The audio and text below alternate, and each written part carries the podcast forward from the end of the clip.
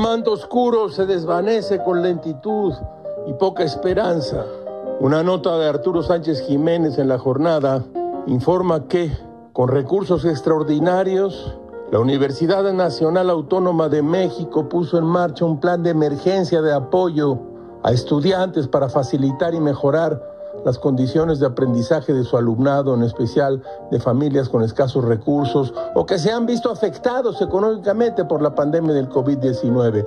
El objetivo del plan de emergencia que se implementa, dado por la emergencia sanitaria y para el ciclo escolar que arrancó el lunes, se imparte en línea y que eh, consiste en generar las condiciones necesarias para que las y los estudiantes puedan acceder a equipos y servicios tecnológicos de manera remota.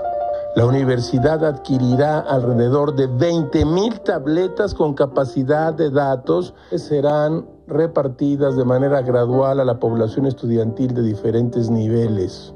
Menos mal, Piensa Gilgamesh, lo que no hace el gobierno, lo empieza a hacer la Universidad Nacional Autónoma de México por sus jóvenes estudiantes. Una buena noticia entre tanto desastre, entre tanto caos, entre tanta oscuridad. Todo es muy raro, caracho, como diría James Russell Lowell. Si la juventud es un defecto, es un defecto del que nos curamos demasiado pronto.